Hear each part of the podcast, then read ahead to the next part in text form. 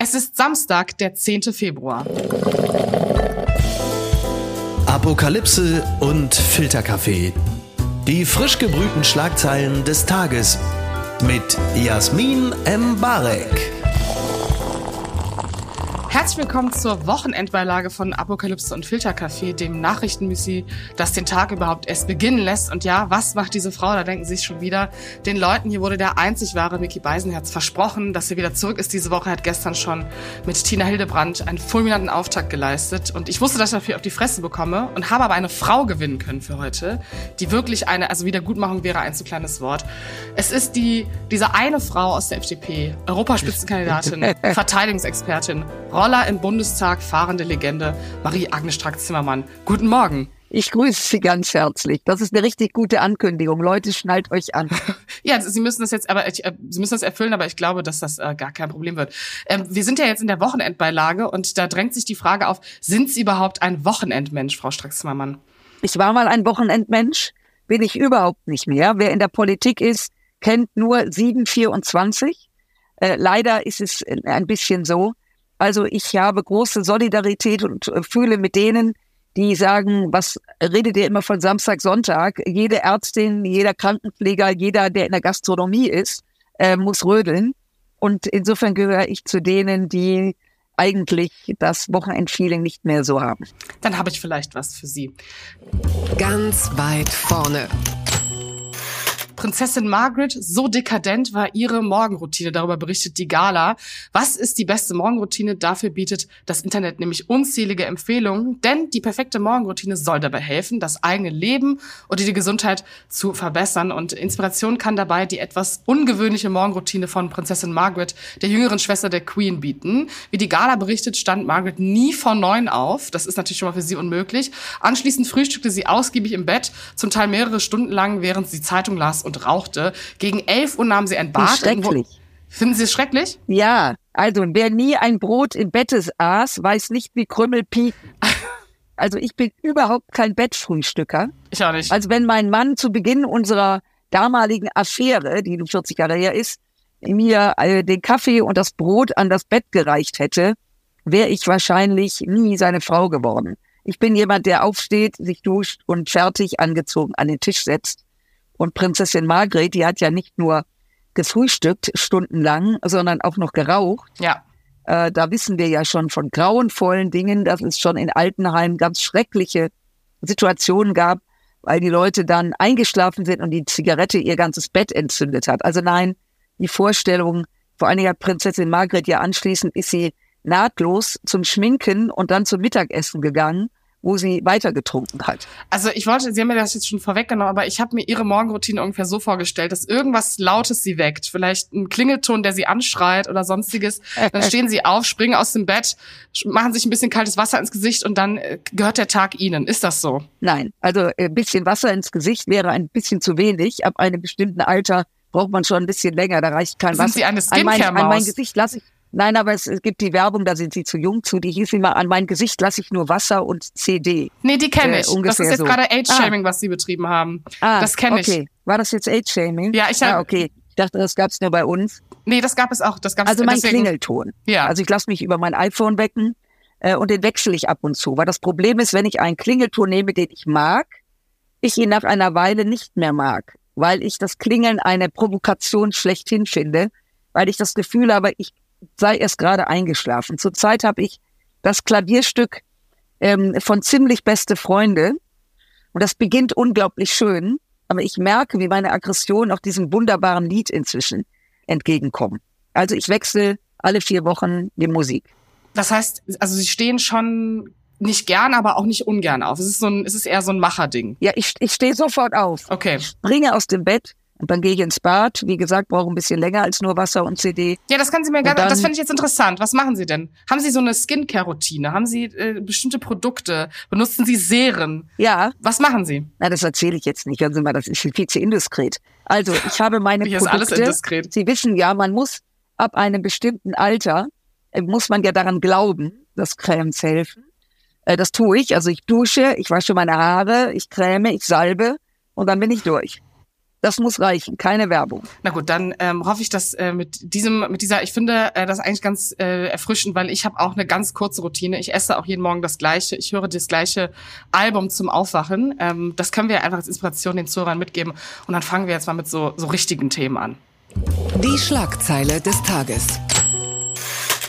Netanyahu ordnet Vorbereitungen für Evakuierung von Rafah an. Das berichtet der Spiegel. Der israelische Premier Benjamin Netanyahu hat das israelische Militär angewiesen, einen Plan für die Evakuierung der Stadt Rafah im Gazastreifen auszuarbeiten. Den israelischen Angaben zufolge stellt Rafah die letzte Hochburg der Terrororganisation Hamas dar. Schon in den letzten Tagen hatte Israel seine Angriffe auf Rafah verstärkt, was international Besorgnis ausgelöst hatte. Denn nach Rafah, einer Stadt, in der vor dem 7. Oktober 200.000 Menschen lebten, sind seit Kriegsbeginn 1,3 Millionen Menschen hingeflüchtet. Auch Antonio Guterres, der Generalsekretär der UNO, zeigt sich tief besorgt angesichts der in Rafah geplanten Militäroperation. Zitat, eine solche Aktion würde den humanitären Albtraum noch weiter verschärfen und könnte ungeahnte Konsequenzen für die gesamte Region haben, schrieb er auf X. Ähm, das Thema ist ja omnipräsent und es, ist gefühlt jeden Tag eine neue Info. Jetzt, ähm, nachdem viele gesagt haben, das wäre ein sicherer Ort für Palästinenser, um dorthin zu flüchten, äh, stellt sich die Frage, wenn diese Leute von da auch flüchten sollen, wohin? Also hat, ist diese Ankündigung Netanyahus nicht eigentlich auch die Ansage, dass es jetzt eigentlich egal ist, was mit diesen Zivilisten passiert, weil es ist ja völlig klar, dass sie nirgendwo anders mehr hinflüchten können. Ja, das ist natürlich ein ganz schwieriges Thema.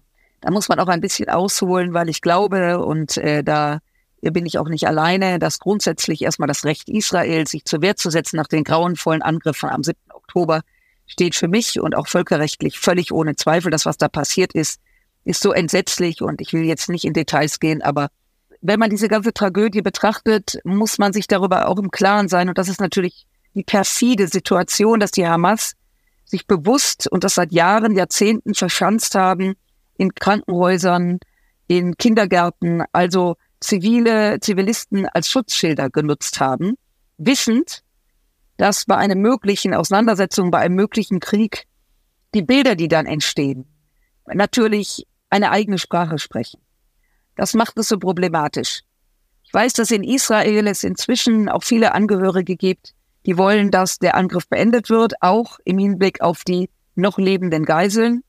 Es gibt auf der anderen Seite die, die sagen, wir müssen das Problem der Hamas endgültig lösen. Und eine solche, um darauf zu antworten, was Sie gesagt haben, eine solche Ankündigung löst natürlich auch eine Panik aus. Und ich finde es, wenn ich jetzt sage interessant, dann ist das etwas schwierig. Äh, das Wort ist vielleicht ein falsches. Warum die Ägypter die Grenzen nicht aufmachen? Das wäre natürlich eine Möglichkeit, um den Druck aus dieser Region zu nehmen. Das machen sie aber auch nicht, weil auch sie möglicherweise nicht wollen, dass unter denen die dann zu ihnen nach Israel kommen, Terroristen sind. Sowohl die Hamas als auch die muslimische Bruderschaft, die ja bei den Ägyptern auch einen Horror ausgelöst hat. Eine einfache Lösung wird es nicht geben. Ich glaube, unsere Unterstützung Israels auf der einen Seite, aber auch unser erklärter Wille, dass es ein Zwei-Staaten geben muss, dass die Palästinenser ein Recht haben, ihre eigenen Staat zu bekommen. Ich glaube, das ist von ganz großer Relevanz. Und da wird die westliche Gemeinschaft Deutschland, USA, wer auch immer, auf Netanyahu auch einwirken, so wie jetzt auch die westliche Gemeinschaft darauf einwirkt, dass die militanten Siedler, die ja dort auch ähm, völlig unkontrolliert gegen, gegen äh, wiederum Palästinenser vorgehen, dass die strafrechtlich verfolgt werden. Also es ist eine komplexe Lage und ich glaube, dass wir alle nur hoffen können, dass dieser Krieg bald beendet ist. Aber ich muss es leider immer wieder sagen, das, was am 7. Oktober ausgelöst wurde, ist eben der Anfang gewesen und nicht ähm, das Ende. Ja, wenn man jetzt sozusagen darauf ähm, auf diese diese Zuspitzung schaut, falls diese Angriffe passieren und diese 1,3 Millionen Menschen in Bewegung gesetzt werden und die Ägypter die Grenze nicht aufmachen, was sehen, sehen Sie da eine bestimmte Art von Eskalation oder oder glauben Sie, dass es da vorher diplomatische Wege gibt, auch seitens Nichtbeteiligter, das irgendwie aufzuhalten? Ich meine, die Ankündigung ist jetzt da, ist ja noch nicht passiert. Sehen Sie da noch irgendwie so einen Rahmen, das aufzuhalten? Ja, ich glaube ja. Weil äh, auch die Länder, die unumwunden an der Seite Israels stehen, werden darauf einwirken, dass das nicht passiert, was Sie gerade gesagt haben, oder das, was Netanyahu angekündigt hat. Wir dürfen ja nicht vergessen, dass Netanyahu eine hochproblematische Persönlichkeit ist, um das mal sehr höflich auszudrücken. Und äh, bevor der Angriff auf Israel am 7. Oktober letzten Jahres stattfand, konnten wir ja sehen, wie gespalten die Gesellschaft ist aufgrund eben der Rechtsbrüche, die auch versucht worden sind, also das Recht zu beugen. Und dieser Riss beginnt wieder in der äh, in der israelischen Gesellschaft breit zu werden, nämlich wie gesagt die, die sagen, ja, wir müssen uns wehren, aber bis zu einem bestimmten Punkt geht es jetzt um die Geiseln und die anderen, die sagen, die Hamas muss endgültig vernichtet werden. Also auf was ich hinaus will, ich bin sehr sicher, dass alle diplomatischen Bemühungen gerade laufen, um eine Lösung zu finden.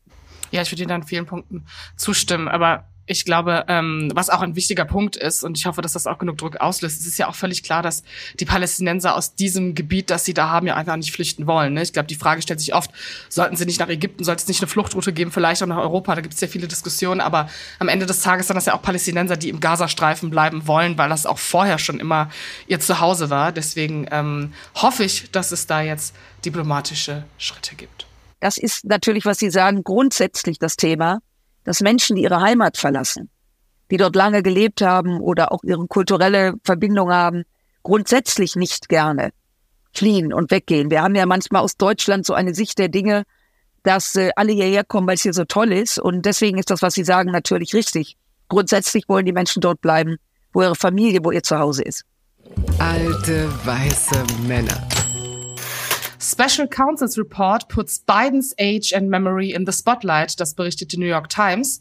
Am Donnerstag wurde in den USA der Bericht des Sonderermittlers Robert Hurt zur Dokumentenaffäre vorgestellt. Eigentlich ein Erfolg für Joe Biden, denn in dem Bericht heißt es, der US-Präsident habe sich in der, bei der Aufbewahrung von Geheimdokumenten nicht schuldig gemacht. Trotzdem reagierte Biden in einer kurzfristig angesetzten Pressekonferenz nicht erfreut, sondern wütend auf die Inhalte des Berichts. Denn der Ermittlungsbericht geht ausführlich auf das fortgeschrittene Alter und die Vergesslichkeit des Präsidenten ein. So heißt es unter anderem, Biden wirke wie ein wohlmeidender älterer Mann mit einem schlechten Gedächtnis. Immer wieder ist Biden in der Vergangenheit mit Verwechslungen und Versprechern aufgefallen. Auch in dieser Woche verwechselte er zuerst Helmut Kohl mit Angela Merkel, Macron mit Mitterrand und den ägyptischen mit dem mexikanischen Präsidenten. Führende Demokraten befürchten deswegen, dass das hohe Alter von Joe Biden die größte Herausforderung für die Demokraten im Wahlkampf sein könnte. Für sie kommt dieser Bericht natürlich jetzt zu einer Unzeit. Und kurze Anekdote, ich habe gestern diese Plattform X geöffnet und einen Tweet von Joe Biden gesehen ähm, mit einem Schwarz-Weiß-Bild von ihm und Kamala Harris und dachte für eine Sekunde, einer der beiden ist tot, weil das Bild schwarz-weiß war und dachte, was ist passiert? Und dann habe ich einen Tweet gelesen, gelesen. Und da huldigt Joe Biden Kamala Harris für ihre Arbeit. Und jetzt diese zwei Puzzlestücke zusammen. Ähm, bevor ich Sie frage, ob Sie Team über 80-Jährige sollen Präsidenten sein sind, ist das ein Anzeichen dafür, dass sich vielleicht doch vor der Wahl noch etwas ändert in der Frage des Kandidaten? Ja, also im Grunde genommen ist das, was Sie sagen, wenn es nicht so ernst wäre, hat das ja fast äh, Loriot-Charakter. Mhm. Denn natürlich auch Donald Trump äh, ist ja diesbezüglich ähm, gut unterwegs, der ja seine Herausforderung Nikki Haley mit Nancy Pelosi verwechselt hat, was ja wiederum die beiden Administration benutzt hat, um zu sagen, wir können ja bei vielem unterschiedlicher Meinung sein, aber wir können sind einer Meinung, das ist nicht Nancy Pelosi.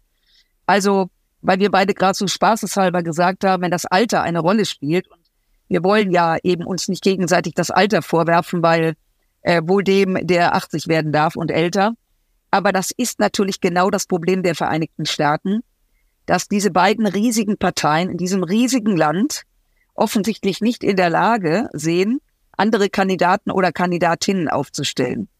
Das mit Kamala Harris wird ja schon länger kolportiert, dass möglicherweise Joe Biden diese, diesen Joker zieht. Ähm, das wird er aber, wenn er es denn täte, viel später machen. Jetzt wäre es deutlich zu früh weil jetzt könnte sich Trump ja darauf einschießen.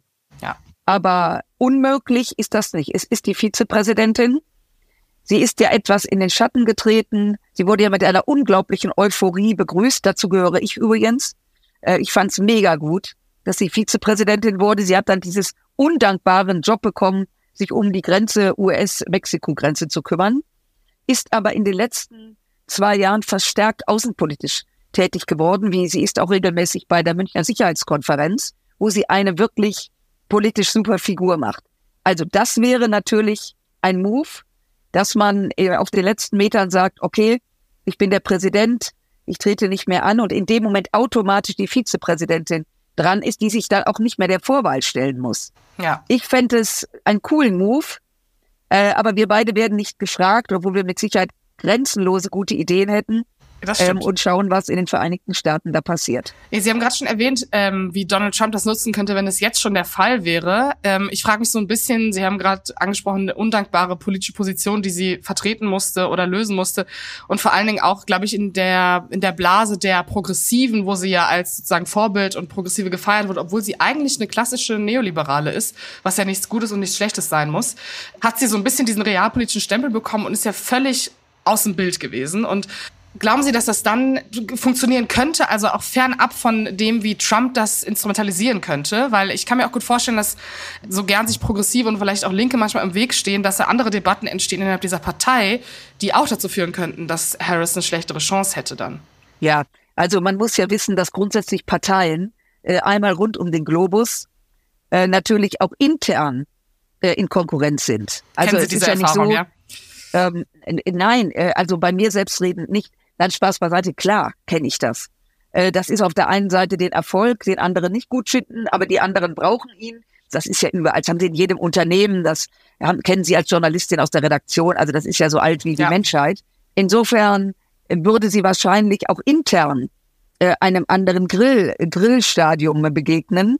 Insofern, wenn der Präsident so klug wäre und wenn eben der Vorwahlkampf abgeschlossen ist und er tritt zurück, dann zieht sie laut Verfassung automatisch übernimmt sie.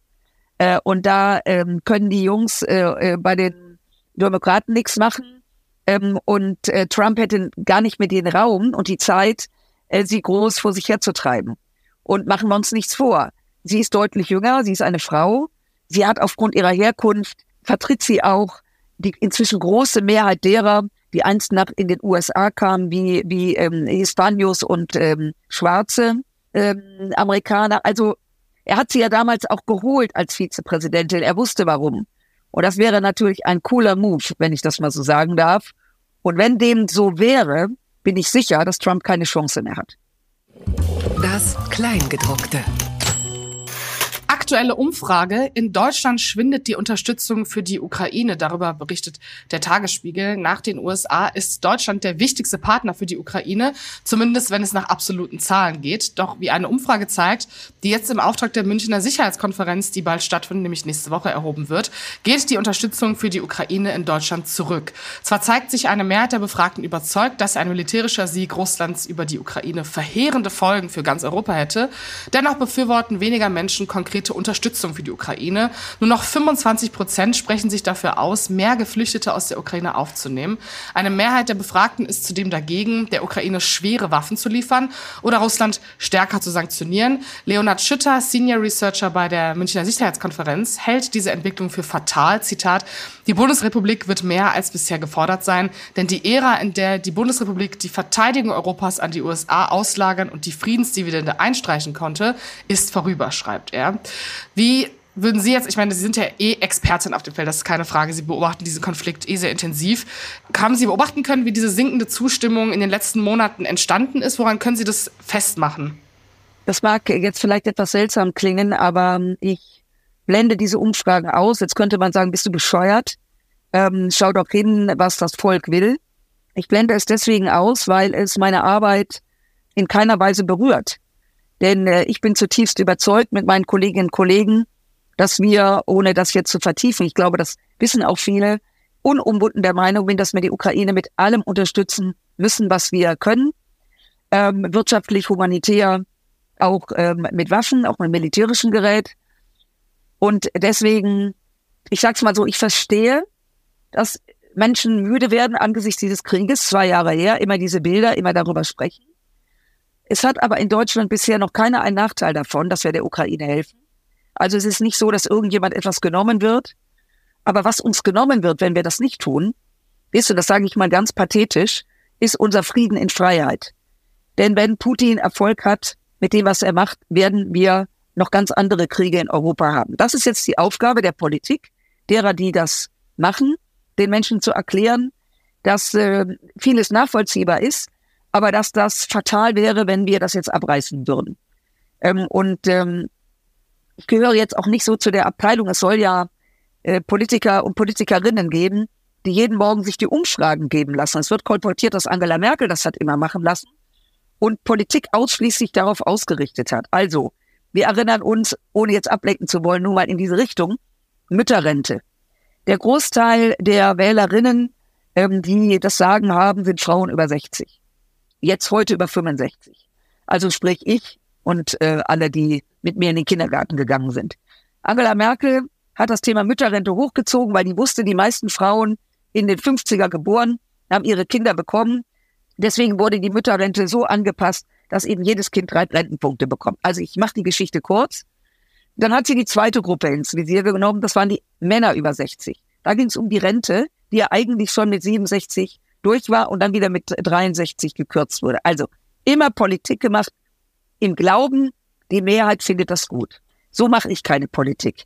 Ich bin von etwas überzeugt. Ich bemühe mich, Mehrheiten dafür zu bekommen und halte es äh, mit äh, ähm, Herrn Scheel, der ähm, äh, einmal gesagt hat, dass es nicht unsere Aufgabe ist, immer nur die Stimmung des Volkes zu beobachten, sondern unsere Aufgabe ist es, das Richtige zu tun und es den Menschen zu erklären.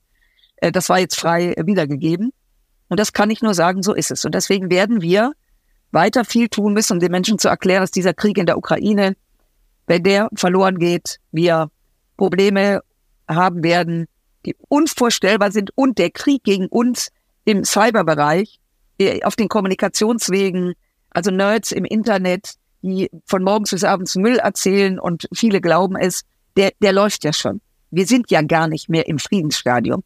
So, und das ähm, meine ich, sollten wir entsprechend auch tun. Ja, es gibt auch ähm, Anhänger ihrer Partei, äh, die das nicht so sehen wie Sie. Deswegen ähm, vielleicht, wenn man in der Argumentation dieser Debatte darauf eingeht, okay, das realpolitische Szenario, auch vielleicht aus Ihrer Sicht, was passiert denn oder, oder was muss passieren, damit die Ukraine das schafft. Jetzt sagen Sie bestimmte Waffenlieferungen, weitere Finanzierung, aber bis zu welchem Punkt? Also es gibt ja auch Menschen, die sehr ähm, sehr viel Schwarzmalerei betreiben und sagen, es gibt eigentlich gerade kein Szenario, in dem die Ukraine so gut ausgeht, wie wir es vielleicht ihr alle wünschen. Also letzteres stimmt natürlich nicht, weil ein letztlich ein Krieg, so tragisch das ist, aus vielen Schlachten besteht. Und äh, es können Schlachten gewonnen und verloren werden. Das sagt noch gar nichts über das Ende des Krieges aus. Sie konnten ja dieses skurrile Interview von Putin hören, ja. wo er zwei Stunden einen amerikanischen Journalisten, der übrigens Trump nah ist, ähm, die große Geschichte erzählt, das große Narrativ, äh, die NATO macht Druck auf Russland und wieder wird Russland angegriffen.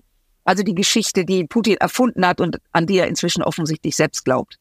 Und wenn Sie so etwas sehen, äh, dann auch deswegen, weil, und das ist die Tragödie auch dieses Krieges, weil ja weit über 400.000 Männer in Russland gefallen bzw. schwer verletzt worden sind. 400.000 in einen Krieg äh, geschickt werden, den die gar nicht verstehen, warum. Und äh, Putin baut jetzt eine Legion auf in Afrika. Das macht diese Wagner-Gruppe, die es immer noch gibt, auch nach Prigoschins Tod, um weiterzukämpfen. Das heißt, auch so ein Interview ist eine Ablenkung der Realität. Und auf Ihre Frage zu antworten, letztendlich wird die Ukraine natürlich entscheiden und nicht wir, weil Unterwerfung ist kein Frieden. Und das, was Putin will, ist Unterwerfung. Und wenn die Ukraine stark genug ist, kann sie auch sich an einen Tisch setzen und irgendwann wird man eine Lösung finden müssen, aber eben nur aus der Stärke hinaus. Ich persönlich bin immer der Meinung, mir kommt die Ukraine vor wie ein Ertrinkender und wir werfen lauter Rettungsringe hin. Also der Ertrinkende säuft nicht ab, aber wir sind nicht in der Lage oder willens, den Ertrinkenden aus dem Wasser zu ziehen. Und das wäre was? Also was wäre denn der letzte? Naja, was wäre denn der richtige Schwimmring? Ja, es aus dem Wasser zu ziehen wäre erstens mal die Gelder beizubehalten, denn das Geld, was freigegeben wird für die Ukraine, ist ja nicht nur für Waffen. Das ist vor allen Dingen, um die Wirtschaft am Leben zu erhalten, damit dieses ähm, System dort nicht kollabiert. Die haben ja schon 30, 40 Milliarden Defizit, weil ja auch nicht mehr produziert wird, weil ja bewusst auch Industrie angegriffen worden ist von Russland. Dass wir alles tun müssen, damit die Ukraine in eine militärische Lage gerät, die es möglich macht, Druck auf Russland auszuüben. Und wenn man jetzt sagt, das können wir uns ja alles gar nicht vorstellen, dann weise ich auf die Geschichte hin.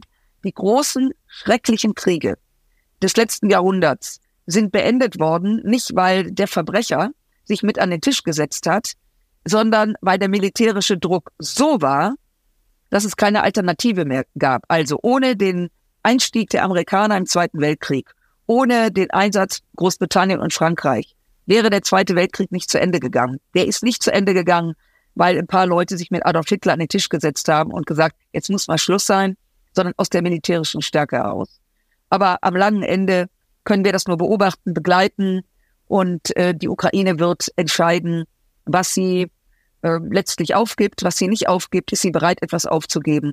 Das kann und werde ich auch nicht kommentieren, weil das über unsere nicht nur Möglichkeiten, sondern auch ähm, steht uns auch nicht zu. Wir sitzen im Hintern im Warmen und kommentieren immer alles, um uns dann abends in ein geschütztes Bett zu legen, während in der Ukraine es ähm, Raketen und Marschflugkörper und Drohnen regnet und die Menschen gar nicht wissen, wo sie sich lassen sollen.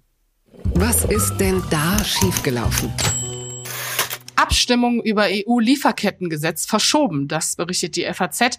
Der Streit um das EU-Lieferkettengesetz geht in eine neue Runde. Eigentlich sollten die Botschafter der Mitgliedsländer gestern darüber abstimmen. Doch weil sich abzeichnete, dass es im Ministerrat keine ausreichende Unterstützung für das Gesetz gibt, entschied die belgische EU-Ratspräsidentschaft, die Abstimmung auf nächsten Freitag zu verschieben. Deutschland hatte schon Anfang der Woche angekündigt, sich in der Abstimmung zu enthalten, weil die FDP den Gesetzentwurf nicht mittragen wollte. Die Diplomaten berichten, hatten die Verhandlungen chaotische Züge angenommen. Anna Cavazzini, Europaabgeordnete der Grünen, sprach von einem Trauerspiel, das die FDP mit ihrer Enthaltung ausgelöst habe. Zitat, es ist unfassbar zu sehen, wie eine einzige Partei ganz Europa in Atem hält. Der Bundeskanzler muss jetzt ein Machtwort sprechen, um dem Trauerspiel ein Ende zu bereiten. Das EU-Lieferkettengesetz soll verhindern, dass in der EU Waren verkauft werden, die von Kindern gefertigt wurden oder bei deren Produktion die Umwelt verschmutzt wurde. Die Unternehmen sollen dafür ihre gesamte Lieferkette auf Verstöße gegen Menschen- und Arbeitsrechte sowie den Umweltschutz durchforsten. Moralisch gesehen, und ich zitiere Sie jetzt nochmal aus diesem Podcast, wo Sie eben von Herrn Scheel gesprochen haben ja. und das, wofür Sie stehen. Jetzt mal rein inhaltlich gesehen. Ich meine, die Debatte ist ja jetzt schon relativ lang gelaufen äh, würde ich Ihnen jetzt mal unterstellen, dass Sie das, den, den Ursprung dieses Lieferkettengesetzes ja schon eigentlich gut finden, oder? Also, äh, ich ordne das sehr gerne mal ein und bin Ihnen dankbar, dass Sie das Thema mal rausholen. Ähm, weil das ist ja nicht nur chaotisch in der Abstimmung, sondern auch in der chaotisch in der Berichterstattung. Okay. Das Lieferketten als solches, das Lieferkettengesetz, das nämlich Unternehmen, die in Deutschland ja bestimmten Standards unterliegen, wenn die in anderen Ländern, ich sag jetzt mal Dinge, Sie können ja in die Etiketten Ihrer Wäsche gucken, da steht da manchmal Made in Bangladesch, Made in Vietnam und äh, schlimmstenfalls Made in China. Also, dass es Bedingungen gibt, unter denen die Dinge hergestellt werden, damit die Menschen dort nicht ausgebeutet werden, keine Kinderarbeit. Da gibt es überhaupt keine Diskussion drüber. Das galt für Firmen mit 1000 beziehungsweise 3000 Mitarbeitern. Was die EU, Frau von der Leyen, um es mal mit dem Namen zu benennen will, ist, dass das jetzt runtergebrochen wird auf Unternehmen mit 250 Mitarbeitern.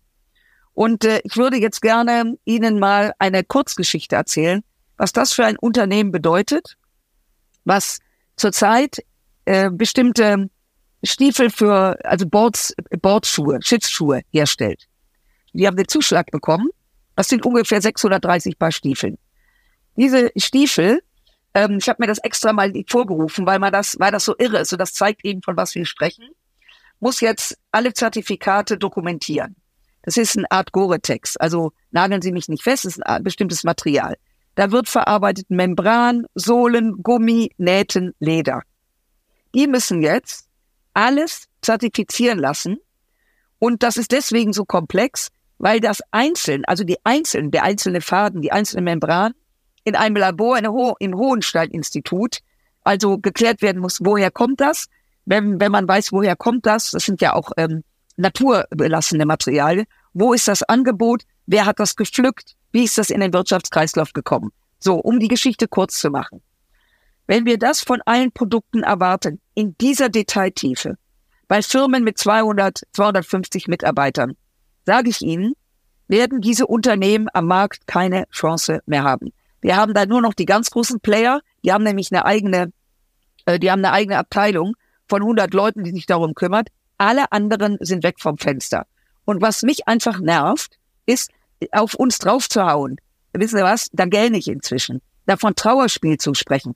Trauerspiel ist, dass wir der, der mittelständischen Wirtschaft, die nämlich hier die Arbeitsplätze schaffen, das, das wirklich gut, sinnvoll gemeinte Gesetz, was die Unternehmen ja auch mittragen, so im Detail runterbrechen, ich nenne das immer Ameisen tätowieren, dass letztendlich die Unternehmen keine Chance mehr haben, wirtschaftlich in irgendeiner Form über die Runden zu kommen. Und das Unternehmen, wo ich Ihnen das gerade jetzt rausgezogen habe, hat gesagt, diese unverhältnismäßig bürokratischen Vorgaben, wenn Sie das gewusst hätten, hätten Sie, wären Sie gar nicht in die Ausschreibung gegangen.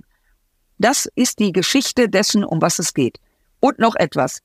Rot, Grün und Gelb, die Ampel, haben gemeinsam dem Ministerrat rechtzeitig gesagt, dass wir die Abstimmung bis zum Ende offen lassen, um zu schauen, ob sich was ändert. Und noch ein, ein zweites Thema, nämlich, dass sich Unternehmen strafbar machen für Dinge, die sie unter Umständen vergessen haben zu nennen, nicht gewusst haben zu nennen, in der Detailtiefe nicht nennen konnten. Ich sag Ihnen, Ende im Gelände. Und deswegen haben wir Nein gesagt und deswegen muss diese Ausschreibung, muss diese Art geändert werden. Und äh, deswegen sind wir da auch hartleidig. Und wie ich hoffe, Sie konnten mir jetzt einigermaßen folgen. Ja, natürlich. Weil, weil mich das tierisch, mir geht das tierisch auf den Keks, weil bei der Berichterstattung, auch das, was Sie gerade vorgelesen haben, bleibt der letzte Satz, es geht um Menschenrechte. Und dann wird natürlich kolportiert, aha, die FDP ist gegen Menschenrechte.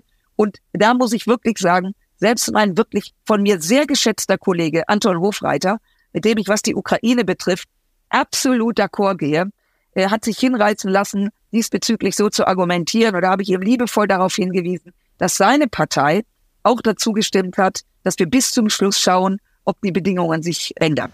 Ja, also äh, deswegen habe ich auch die Frage so offen gestellt, ähm, weil ich moralisch das natürlich nicht unterstellen wollte und die Debatte ja definitiv größer ist, wie Sie das auch gerade dargelegt haben. Aber ich mich so ein bisschen frage, okay, wenn man weiß, medial prescht man eh angespannte Lage, Ampel etc., Sie wissen, äh, wo Sie stehen.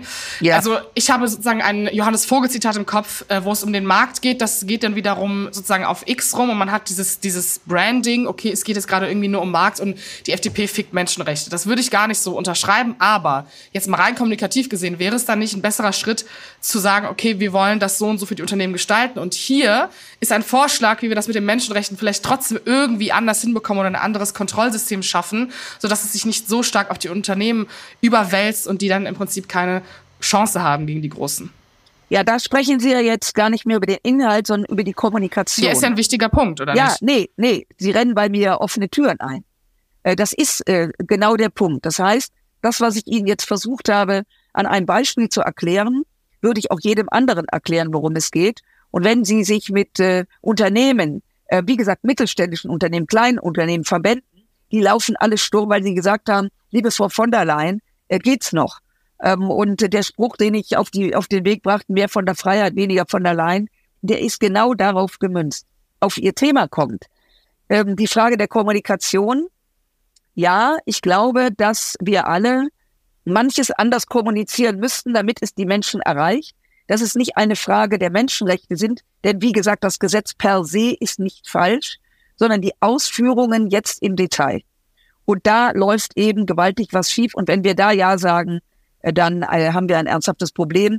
Und äh, deswegen, ja, über Kommunikation lässt sich ja bekanntlich nicht streiten. Ich bin immer der Meinung und ich bemühe mich, dass sehr komplexe Dinge, und das ist mega komplex, dass man es versucht, so zu erklären, dass es auch die verstehen, die jetzt nicht wie wir ständig in der Tiefenbohrung äh, auf dem Weg sind. Und ähm, den Schuh ziehe ich mir auch an, dass man manche Dinge einfach anders aufsetzen muss. Das finde ich Sagen super. wir Das es mal so. Dann gehen wir wahnsinnig konstruktiv ins Wochenende und gehen das den Leuten mit. Und dann haben wir erstmal festgestellt, okay, die FDP sind keine sozial hassenden Menschen. Das ist ja schon mal schön. Sie mögen Menschenrechte. Und mit dem Spirit geben wir das Thema ab. Unterm Radar. Im Bundestag hetzen, auf TikTok kuscheln, Alice Weidel und der große Flauschangriff. Das bricht der Tagesspiel. Das sind so Headlines. Da denke ich manchmal so, okay, in welchem Job bin ich gelandet? Aber ja, es ist tatsächlich so. Denn äh, die erfolgreichste deutsche Politikerin auf TikTok ist die Parteivorsitzende der AfD, Alice Weidel. Unter ihrem Hashtag Alice Weidel finden sich deutlich mehr Videos als bei allen anderen, selbst von Markus Söder, deutschen Politikern. Die meisten Videos stammen dabei nicht von ihr selbst, sondern von anderen Accounts, die über sie posten. Sie zeigen die Vorsitzende als sympathische, beliebte und gut aussehende Politikerin, die sich als lesbische Frau erfolgreich in einer männerdominierten Welt durchgesetzt hat. Kritik, Parodie oder Angriffe auf TikTok kaum zu finden. Social-Media-Experten warnen davor, dass die häufig rechts rechtsextremen Inhalte der AfD so auf der Plattform normalisiert werden. Und um das zu verhindern, müssten auch die anderen Parteien auf TikTok deutlich präsenter werden und den vor allem jugendlichen Usern ein Gegenangebot bieten. Die CDU macht das jetzt seit Dezember noch intensiver. Die haben jetzt einen Unionsfraktion-Account. Friedrich Merz ist seit November auf der Plattform und ähm, die werden mir auch regelmäßig reingespült. Ich muss ehrlich sagen, heute Morgen habe ich die App geöffnet. Das erste Video, was ich gesehen habe, war eine, eine Hand, die einen Fuck-AfD-Sticker abmachte, in den Müll schmiss und darunter stand, äh, die Welt sauber halten. Und ich habe wirklich, ähm, Sie kennen mich ja, ich liebe Köln, ich liebe Popkultur und äh, ich habe damit nichts zu tun mit politischen Inhalten. Und das landet sozusagen im Algorithmus auf meiner Seite. Haben Sie sowas auch? Benutzen Sie überhaupt TikTok oder sind Sie da stringent aufgrund von politischen Dingen gegen? Also die Fraktion benutzt TikTok, ich nicht. Ich habe meine Zeit lang für die Fraktion äh, das eine oder andere bei TikTok ähm, ja, ich meine, da hat man ja nicht viel Zeit, ist ja nur Subjekt, Prädikat, Objekt. Also äh, man rennt drei Meter und die, das Szenario ist zu Ende. Äh, habe ich gemacht. Ich habe dann gesagt, ich habe wissend das Problem, was Sie gerade schildern, das ist sehr, sehr ernsthaft. Das widerstrebt mir so, mhm. eine komplexe Welt auf einen Satz runterzubrechen. Subjekt, Prädikat, Objekt. Wenn man Glück hat. Manchmal ist es nur Subjekt und Objekt und das Verb kommt gar nicht mehr vor. Macht mich wahnsinnig. Sie sind nicht die Erste, die fragt. Äh, ich weiß, wie gesagt, dass die Fraktion und Partei auf TikTok ist. Ich habe diese App gelöscht, weil ich auf dieses Made in China TikTok, äh, auf diesen Scheiß, äh, darf ich das jetzt mal so sagen, überhaupt sagen. keine Lust habe. Mir ist aber klar, äh, dass das eine Herausforderung ist und dass ähm, ähm, Alice Beidel da ähm, ihr, ihr Feld gefunden hat, was äh, bezeichnend ist. Äh, denn ähm, die Frau kann eben auch nur drei Sätze ich hasse Menschen, ich hasse Ausländer, ich hasse alles. Und dann reicht TikTok natürlich. Wenn man ein bisschen mehr zu sagen hat, wird es schwierig. Soweit kann ich Ihnen gar nicht mehr dazu sagen. Ich weiß, dass die AfD, das merken Sie auch an den Reden im Bundestag. Die reden ja gar nicht zu uns. Die reden ja gar nicht zu den Menschen auf der Tribüne. Die reden ja gar nicht zu den Menschen, die Ausschnitte davon vielleicht in der Tagesschau sehen. Die reden nur in ihre Blase rein. Und als Frau Weidel sagte, Kopftuchfrauen und Messermänner, war das so offensichtlich. Ich war etwas überrascht, weil eigentlich die Älteren oder Alten, die äh, total auf AfD stehen, also bei TikTok mit Sicherheit jetzt sich nicht tummeln, aber es wird für diese soziale Blase, dafür wird Stoff aufgesetzt. Und ich bin mir nicht ganz sicher, ob man dem 100 Prozent was entgegensetzen kann, weil wir uns dann auf ein Niveau begeben, da ist selbst Hein Blöd noch äh, intellektuell heraus, äh, sticht noch heraus. Schwieriges Thema. Ich würde äh, eine Gegenthese aufstellen und zwar ähm, okay. glaube ich, ich verstehe voll, was Sie meinen mit diesen. Ich finde es auch schwierig, in einen Satz Dinge zu transportieren, weil es dann auch wieder Stoff ist für polarisierende Debatten und es lenkt wieder vom Hauptding ab. Aber wenn wir uns zum Beispiel jetzt diese Demos gegen rechts anschauen oder wenn einzelne Dinge, das Wort als das Wort Remigration auftaucht etc., beschäftigen sich schon wahnsinnig viele Menschen zwischen 12 und 18 auf dieser Plattform mit diesen Inhalten und Parteien, gerade so die SPD oder so, das ist natürlich überhaupt noch nicht das funktioniert natürlich noch nicht. Das hat weniger Aufrufe, das ist irgendwie auch ein bisschen cringe. Und eigentlich war die FDP ja wahnsinnig pionierhaft auf diesem Gebiet, ja. auf Instagram, als sozusagen die Ära Christian Lindner anfing. Und ist aber auf TikTok auch nicht mitgekommen. Und ich weiß, dass das irgendwie ich glaube trotzdem, dass ein Video von ihnen, wo sie irgendwie mit, mit dem Roller durch den Bundestag fahren und einmal irgendwas sagen. Das gibt's. Das ich, ich kann mich an dieses Video erinnern. Äh, dass das trotzdem mehr dazu beiträgt, dass Leute ein Bewusstsein für diese parlamentarische Demokratie bekommen und halt nicht nur selektiert irgendeinen Scheiß glauben, ne? Weil sie wissen, die Leute sind präsent, sind sich dafür nicht zu schade. Ähm, deswegen äh, ist das ja einfach mein Appell an Parteien, dass sie in Social Media Ressourcen investieren Gut. müssen, außer Gut. an ihre, denn die FDP macht das ja schon. Ähm, das, das muss man der FDP lassen, das hat die FDP schon gemacht, bevor Markus Söder überhaupt wusste, wie man ein Bild auf Instagram postet.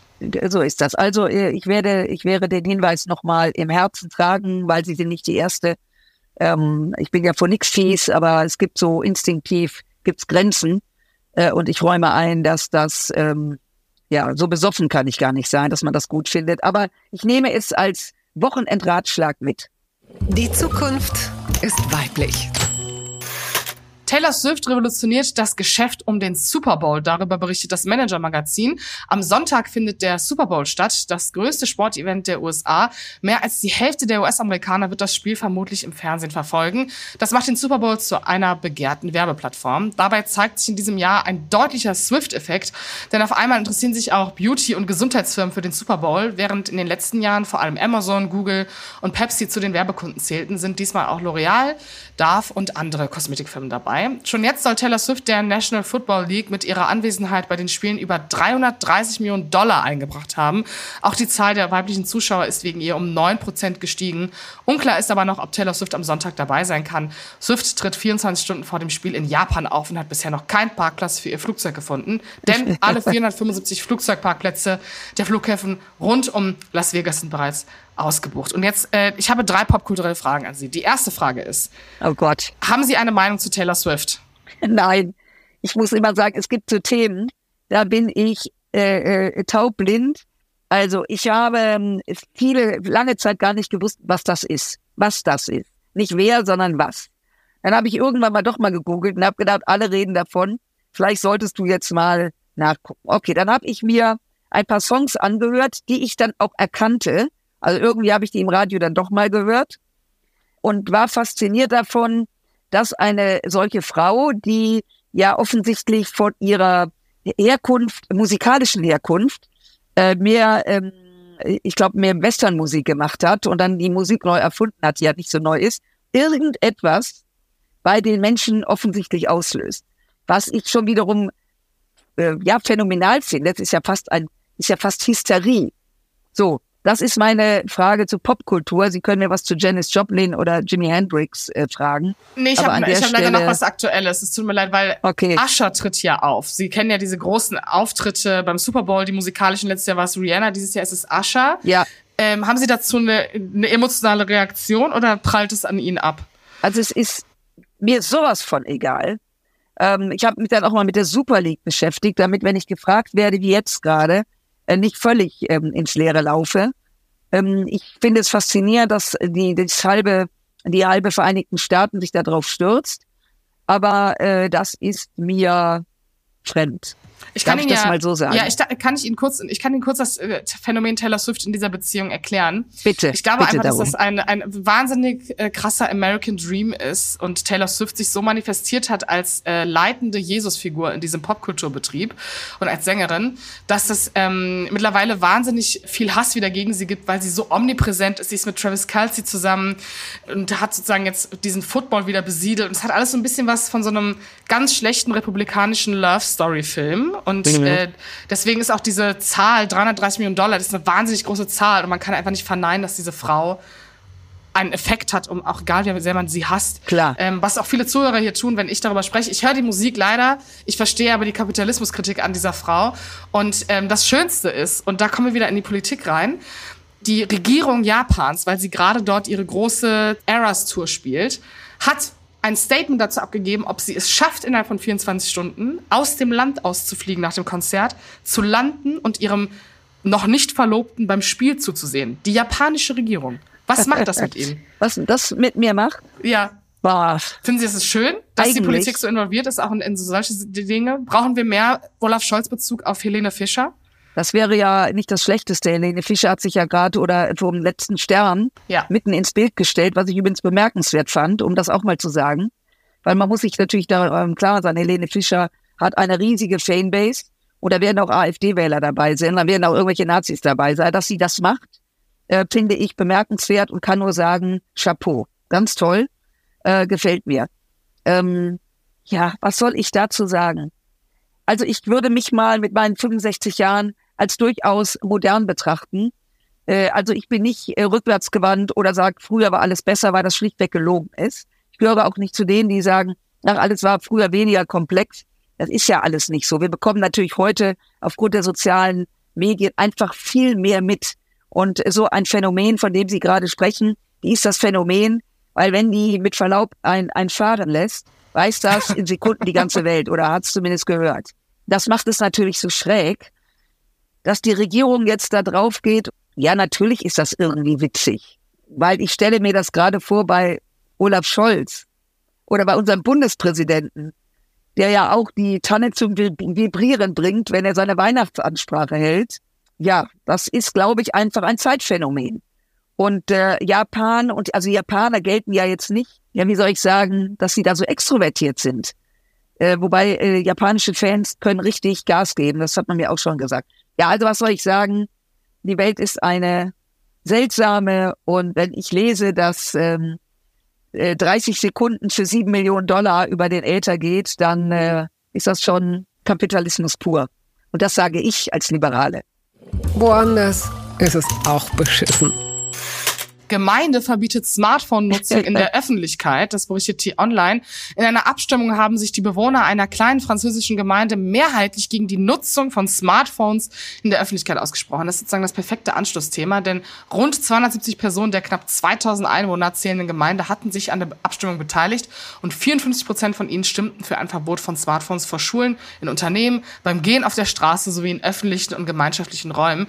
Wie die Anordnung durchgesetzt werden soll, ist völlig unklar, denn Strafen Strafen soll es bei Verstößen nicht geben. Jugendliche aus der Gemeinde zeigten sich wenig begeistert. Für Jugendliche gibt es hier nichts, erklärten zwei von ihnen gegenüber der französischen Zeitung Le Parisien. Für sie will die Gemeinde als Ausgleich nun einen Sportplatz und einen Filmclub schaffen.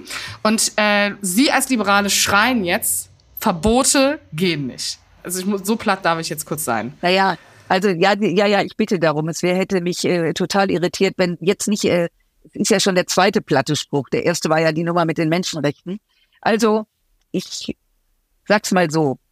Wenn ich unterwegs bin mit Freunden oder mit meiner Familie, äh, dann bemühen wir uns am Tisch zu sitzen und uns zu unterhalten. Äh, es gibt am Nachbartisch und auch ich muss mich zusammenreißen, nicht immer auf mein Smartphone zu schauen. Das ist ein Suchtmittel, gar keine Frage. Das hat ein Suchtpotenzial. Ich laufe auch damit gern über die Straße und irgendwann renne ich nochmal gegen eine Laterne. ähm, dass ich immer darüber entsetzt bin, wenn sechs junge Leute zusammen am Tisch sitzen, jeder glotzt auf sein Smartphone. Sage ich, Leute, warum sitzt ihr dann zusammen? Ähm, dass so eine Gemeinde sagt, das muss aufhören, äh, das kann ich irgendwie verstehen, aber das wird nicht funktionieren. Äh, und Sie haben ja gerade was gesagt, ein Verbot. Ein Verbot ist ja nur dann ein Verbot, wenn es Folgen hat. Ja. Also, weil, weil bei allem Respekt, Sie können sagen, ähm, äh, wenn Sie Fahrrad oder Auto oder wie auch immer unterwegs sind, und oh, Sie können ruhig über Rot fahren, wir wollen das nicht, aber es passiert auch nicht, wenn sie ähm, drüber fahren, ja, dann, dann ist das ein bisschen mehr, ich glaube, da ist mehr der Wunsch äh, der Vater des Gedankens, da was zu ändern. Dass sie aber einen Sportplatz bauen, das finde ich sehr sinnvoll. Das hätte man mal früher machen sollen, weil es ja. ist nachgewiesen, dass junge Menschen bei extremem Medienverbrauch weniger sportlich und gesund lebt. Nee, das ist stimmt auch. Ich muss auch, also überraschend. ich äh, bin ja, wie Sie wissen, auf TikTok aktiv und da gibt es ja zwischendurch so Phasen, da macht man so Trends mit und es ist ja wirklich so, dass man das Handy wegtut und dass es den Tipp gibt, da nicht als erstes morgens drauf zu schauen und das Handy so zu benutzen, dass es einem nicht schadet, etc. Das ja. ist was, womit ich mich Mitte 20 jetzt sehr viel beschäftige, weil ich auch merke, wenn äh, die Bildschirmzeit, ganz liebe Grüße an Mickey Beisens an dieser Stelle, über acht Stunden ist, dann ähm, merkt man doch, dass man eigentlich ein bisschen bescheuert wird im Kopf und äh, also der Gedanke daran, wenn ich auf meinen Bruder vielleicht auch schaue, der ja. äh, jetzt 18 wird, also die treffen sich auch oft, die chillen zusammen mit den Telefonen, wie sie es beschrieben haben, ja. und schicken sich dann gegenseitig so Dinge, popkulturelle Dinge, Debatten, auch politische Dinge, aber ja. sie sitzen halt mit diesem Telefon da. Und deswegen ähm, auch als Post-Covid-Trauma meinerseits äh, der Wunsch manchmal, dass man so Dinge genießt oder dass auch der Gedanke, ohne Handy rauszugehen, nicht erreichbar zu sein, in, also dass das in meiner Altersgruppe unmöglich ist. Ich könnte mir das auch nie vorstellen. Ich hätte panische Angst, dass in dem Moment irgendein Familienmitglied stirbt und ich bin nicht am Telefon. Also auch diese Erreichbarkeit dahinter. Aber es, es wird ja noch extremer. Das Extreme ist, wir beide verabreden uns jetzt und sagen um 20 Uhr im Lokal sowieso. Und Sie können sicher davon ausgehen, dass vermutlich Sie oder ich uns zwischendurch fragen, bleibt es dabei? Mhm. Ich bin auf dem Weg, ich verspäte mich etwas, weil hier so ein Stau ist. Also bis man sich letztendlich getroffen hat, man nochmal zehnmal hin und her kommuniziert hat. Und das ist irgendwie gaga. Auf der anderen Seite ist das unsere Welt. Und ich bin ja als Verteidigungspolitikerin, komme ich ja viel durch diese Welt. Und ich war, als die Bundeswehr dort noch war, auch in Ländern, die bettelarm sind, wenn sie durch Gao fahren, also einer, einer Stadt, die wirklich, wo Menschen wirklich arm sind. Die verdienen zum Teil nicht mehr als ein Euro am Tag. Aber alle haben ein iPhone in der Hand. Das wird in der Regel von der Regierung gestellt, auch natürlich als Ablenkung, damit hat man was zu tun. Das ist auch erreichbar. Also das ist, die Digitalisierung ist durchaus da. Und da sitzen also Menschen, die wirklich so gut wie nichts zu essen haben, reihen alle da und schauen auf dieses Ding. Und ob wir das je wieder verändern, ich weiß es nicht. Wobei, da könnte man auch sagen, also ich würde jetzt für eine Chancen äh, plädieren, weil es ist ja sozusagen, also wie viele Menschen ich kenne, die sozusagen ja. über ihr Telefon mhm. oder Social Media Karrieren aufgebaut haben, wichtige Aktivisten geworden sind oder whatever. Ähm, ja, ja. Da glaube ich, da steckt auch Potenzial drin. Aber äh, wir können ja für dieses Wochenende einfach mal den Vibe an alle Zuhörer übergeben, mhm. nachdem sie auf ihrem Telefon diesen wunderbaren Podcast gehört haben oder vielleicht ja sogar auch über ihren Laptop und eine Anlage, dann hatten sie ihr Handy gar nicht in der Hand. Ähm, legen Sie es einfach mal weg und machen Sie Prinzessin Margaret und fangen einfach direkt an zu essen, nachdem Sie diese Folge hören. Das habe ich gern gehört. The Art of Doing Nothing, have the Dutch found the answer to Burnout Culture? Also äh, die Frage nach dem Ende der Burnout-Kultur, das äh, schreibt der Guardian. Nach Higge und Ficker kommt jetzt ein weiteres Lebenskonzept dazu, Nixon. Es bedeutet überhaupt nichts machen auf Holländisch. Experten zufolge geht es beim Nixon vor allem darum, nichts zu machen und keinen Zweck zu verfolgen. Und nicht nur in den Niederlanden verkaufen sich Bücher über das Nichtstun gut. Ein Artikel der New York Times über das Nixon ging viral und in Großbritannien hat jetzt sogar auch eine Kette von Fitnessstudios angekündigt, in Zukunft Kurse im Nixon anzubieten. Das wachsende Interesse am Nixon lässt sich deshalb auch als Antwort auf eine von Burnout geprägte Arbeitskultur und einem nach der Pandemie in ganz Europa hohem Stressniveau verstehen. Ich fühle mich bei dieser Frage wahnsinnig vulgär, weil dieses Wort sich einfach scheiße anhört. Aber ja, wann klar. haben Sie ja, zuletzt äh, äh, genickst? Ja, ich finde das Wort, wenn mir zu einer sagt, äh, wann haben Sie zuletzt äh, genickst, ich mir, das äh, würde ich sagen, sagen Sie mal, geht's sonst noch? Ich, Sie haben völlig recht.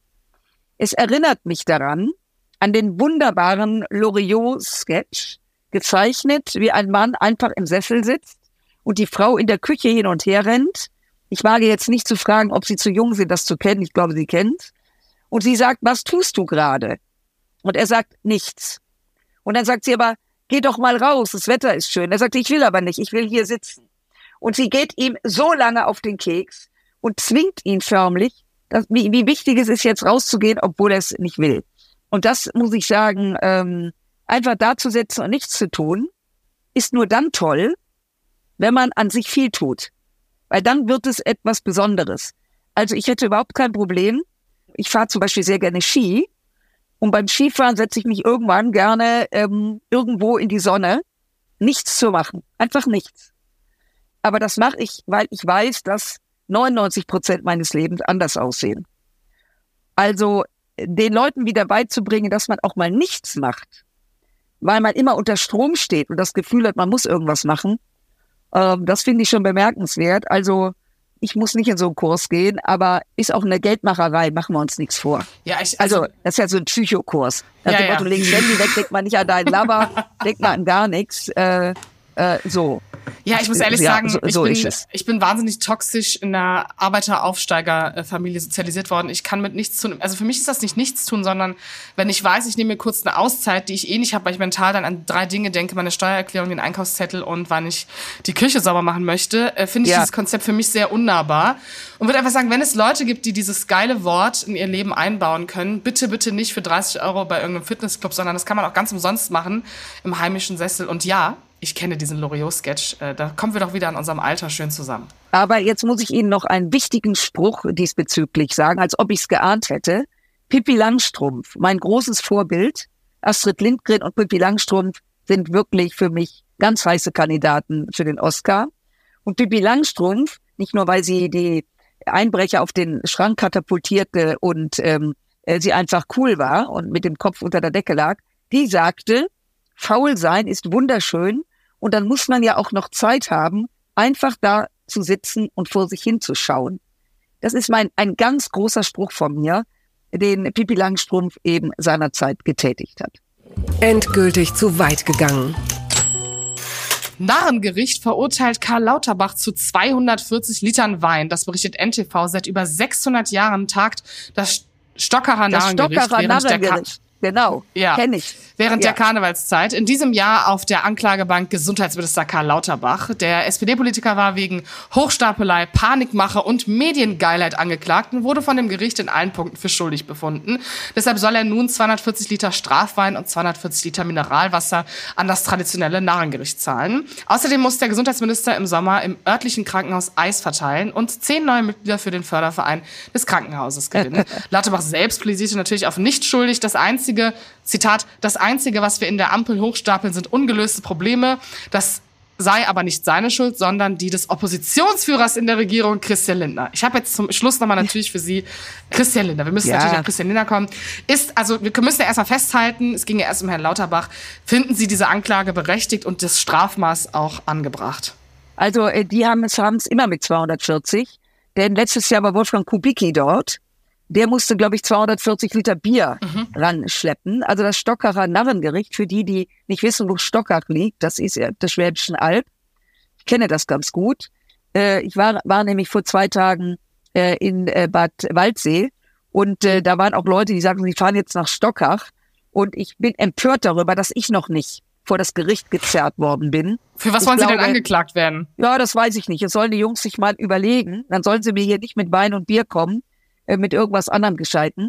Aber ähm, ich finde äh, das ganz großartig, äh, dieses Stockerer Narrengericht. Ich finde es eine super Idee. Wer immer sich's hat einfallen lassen, wer reißt sich schon darum, dort vor Gericht zu sitzen, dann wird's auch noch scheiße teuer.